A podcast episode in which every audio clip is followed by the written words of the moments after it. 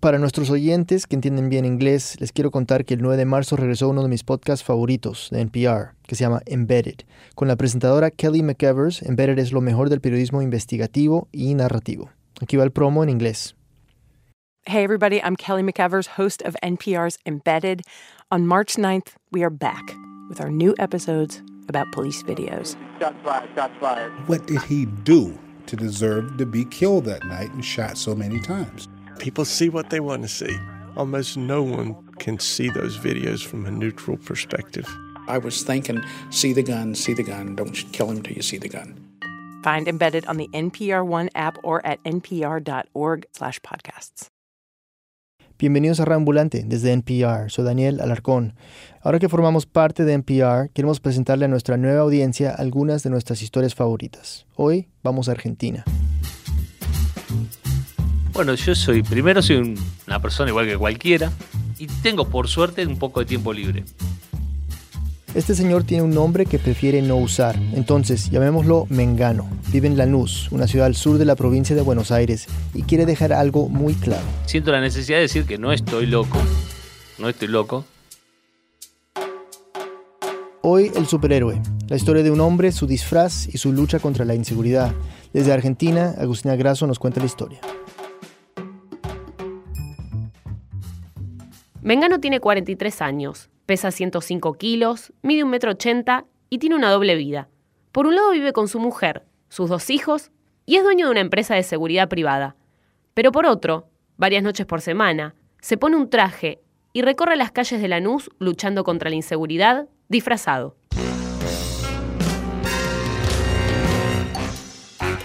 Y bueno, con eso salgo y mi motocicleta y salgo a recorrer y voy haciendo cositas desde ayudar a una abuela a llevar las bolsas, eh, correr una bolsa de basura que está en la calle, empujar un auto. Momentito.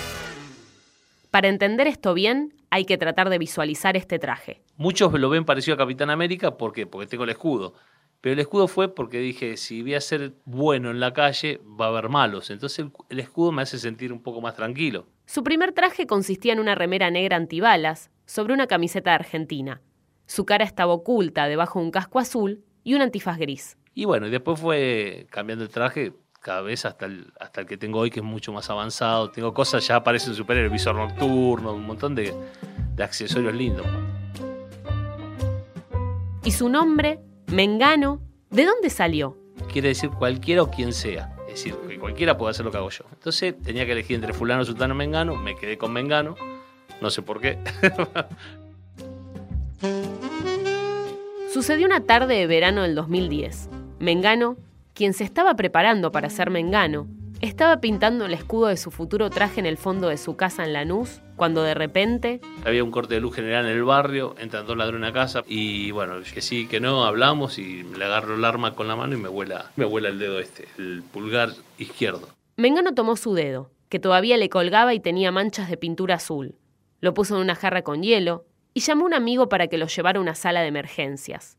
Ahí le pusieron un par de tablillas para enderezarlo y lo mandaron a su casa. Un mes después, decidió no rendirse ante la delincuencia y comenzó a patrullar por Aldo Bonzi, la localidad donde nació. Iba con un amigo, me acuerdo. Fue el único que le dije, ¿sabes? Un amigo que hacía 20 años que no lo veía. Y le dije, vení, voy a hacer esto de contagiar el bien y lograr un resultado al barrio donde él vive y donde yo nací. Era como un pueblito. ¿Viste con las películas de- del oeste? Eh, está el sheriff y llega eh, un superhéroe a decir, yo vengo a, a ayudar a la seguridad.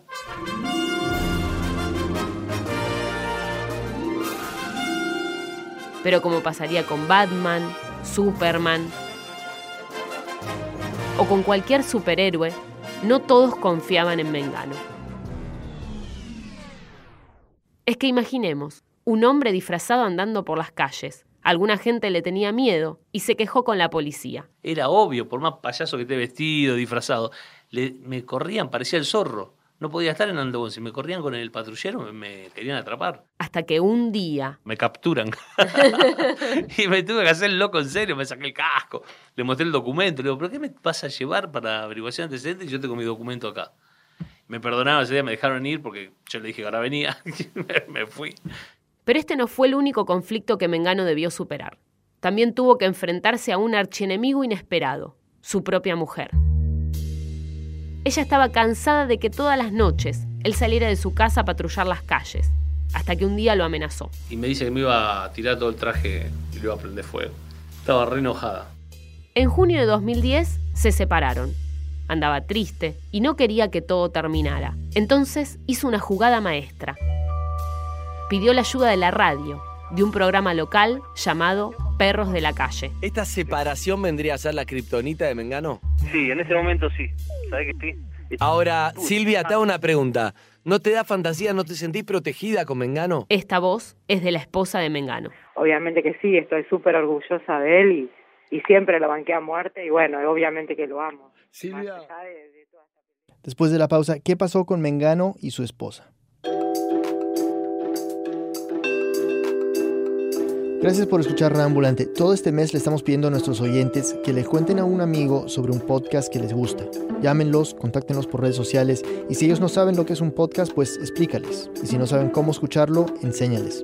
Luego cuéntanos qué podcast recomendaste con el hashtag Tripod, T-R-Y-P-O-D. Gracias.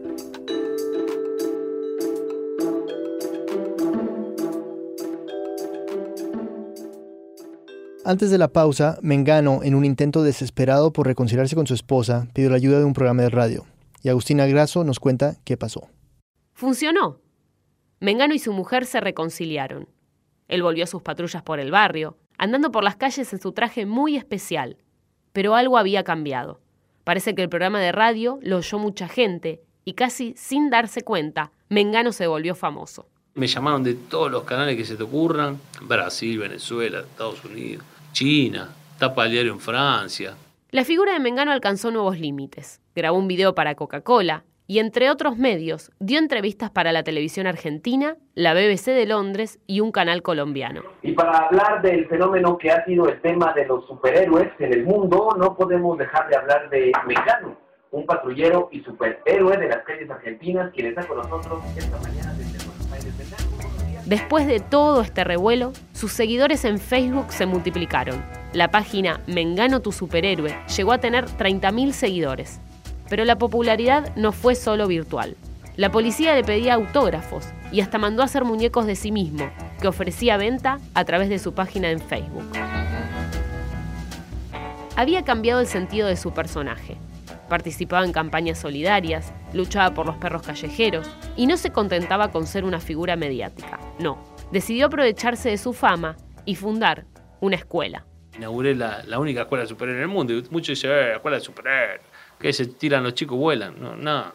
Les enseñé a usar un matafuego, a llamar al 911, eh, qué hacer si una abuelita se cae, si le baja la presión. Es re sencillo. La escuela de Mengano funcionaba en una plaza de Lanús. Convocaba a los niños y les daba un antifaz y una capa. Era su sueño. Decenas de niños superhéroes andando por las calles. Pequeños menganitos, patrullando por su nueva ciudad gótica.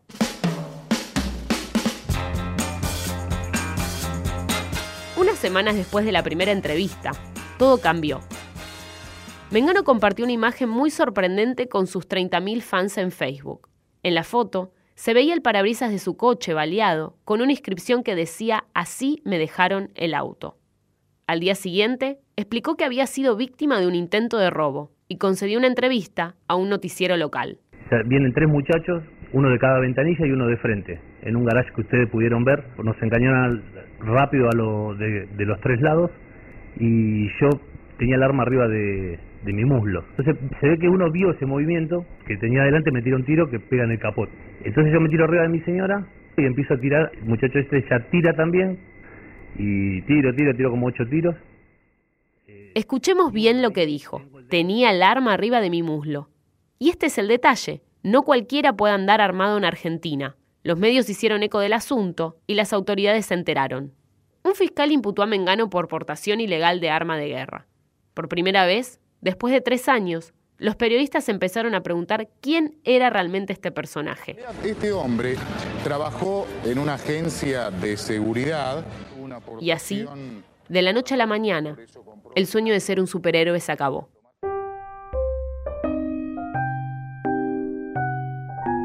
Todo este tiempo, él había logrado mantener su identidad oculta. Nadie conocía su cara ni su verdadero nombre. Ahora, Mengano pasó a ser Oscar Natalio Lafose, un ex oficial inspector de la Policía Federal Argentina, cuya autorización para portar armas se había vencido en febrero del 2012. Para ponerlo más claro, por más de un año, cuando estaba de civil, cargaba un arma ilegal. Así, se convirtió en el único imputado en el robo que él mismo denunció. Unas semanas después, Mengano comunicó su retiro por lo que llamó razones psiquiátricas. Desapareció de la vida pública, dejó de salir a patrullar y de dar entrevistas en los medios. Fueron meses de silencio. Todo indicaba el fin de su historia. Hasta que reapareció y aceptó que lo volviera a entrevistar. Quería contar su versión de los hechos. Y si te pones a pensar, todos los superhéroes, yo no es que diga que soy un superhéroe, pero todos los superhéroes tienen problemas con la policía y con los medios.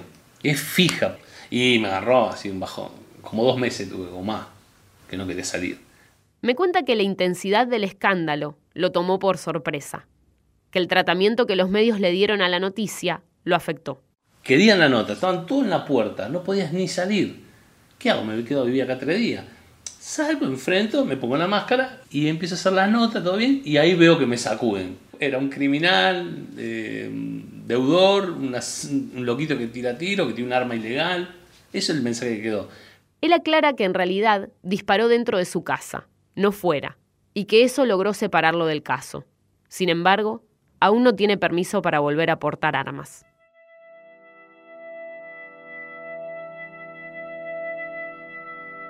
Lo noto triste, apagado, muy diferente al hombre que conocí meses atrás.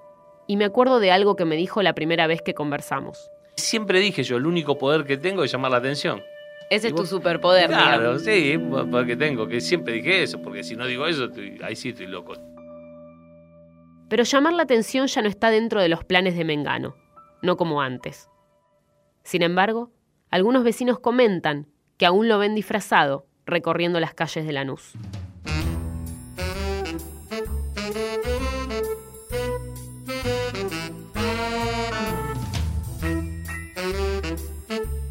Desde que salió por primera vez este episodio en noviembre del 2013, Mengano ha estado ocupado. Publicó una autobiografía, Quién es Mengano, y también lanzó dos episodios en YouTube de una serie que llamó Los Argenters, una parodia de los Avengers de Marvel.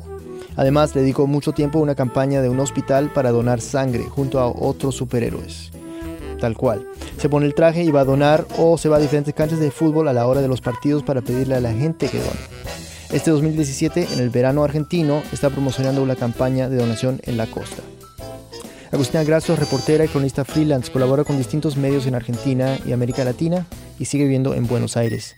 Esta historia fue editada y producida por Camila Segura y por mí, Daniel Alarcón. La mezcla es de Andrés Aspiri. El resto del equipo de Radio Ambulante incluye a Silvia Viñas, Luis Treyes, Elsa Liliana Ulloa, Barbara Sawhill, Carlos Rolando, Melissa Montalvo, Desiree Bayonet, Ryan Swikert, Luis Fernando Vargas y David Trujillo. Andrea Betanzos es nuestra intern. Carolina Guerrero, la CEO. Conoce más sobre Radio Ambulante y sobre esta historia en nuestra página web, radioambulante.org. Radio Ambulante cuenta las historias de América Latina. Soy Daniel Alarcón. Gracias por escuchar.